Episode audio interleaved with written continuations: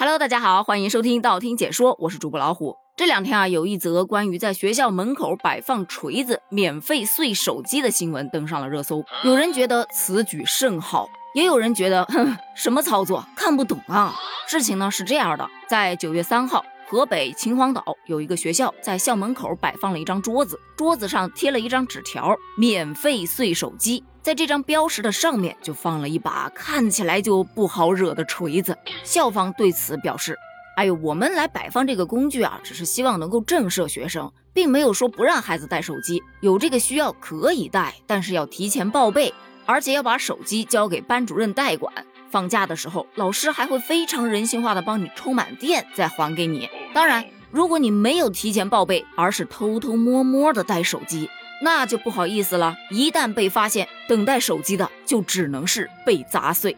学校也说了，砸碎之后我们会照价赔偿给家长的，这也是经过了家长同意的。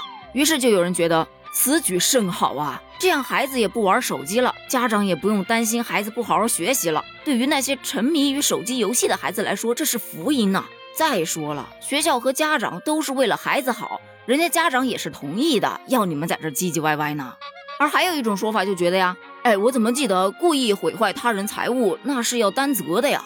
这个方法也太极端了吧，简单粗暴，但是治标不治本呢。而且说不定还会对学生的心理健康产生影响，难道就不会得不偿失吗？对于网上的各种争议声，校长就出来回应了。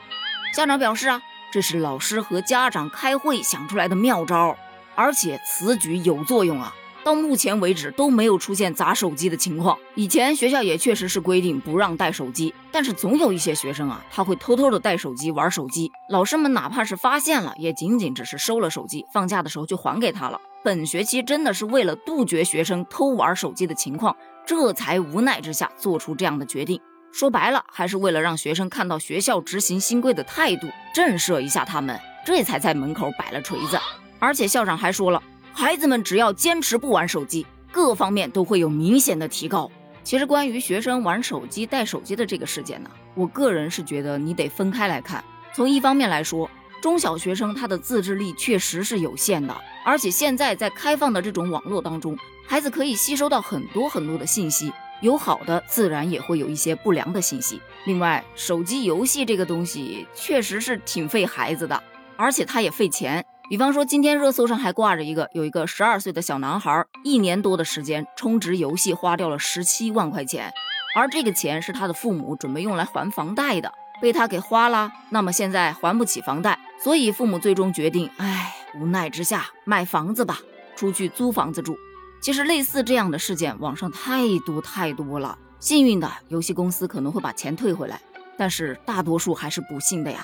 这让我想到了昨天看到的某一个大学的校长在开学致辞上说的一句话。他说：“网络游戏是最大的校园毒品，每年被取消学籍的同学有百分之九十都是因为游戏，百分之百不值得同情。”但是又有一个新的问题，那就是手机上面它不单单只有游戏呀，别忘了它最初的功能还是用来打电话的呀。对于手机本身来说，它这个东西是没有错的呀。关键还是要在于你怎样去引导和规范的使用。比方说，以前刚出来电视那会儿，人们的观点就是这电视机呀毁孩子，不能看，不能看。后来呢，小霸王学习机出来，哎，好多人用来打游戏，这打游戏呀，游戏机毁孩子，不能玩，不能玩。电脑刚出来的时候呢，也是一样的，这电脑啊也毁孩子啊，这不能用，不能用。当然不否认啊，这电视、游戏机、电脑确实毁了一批孩子。但是不是说所有？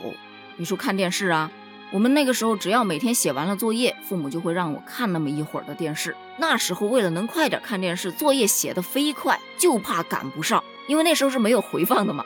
游戏机呢，那就属于暑假的时候玩的比较多，而且都是我父母陪着一起玩的，所以我现在也是买了游戏机，暑假的时候就会陪孩子偶尔打一打游戏，促进一下亲子关系。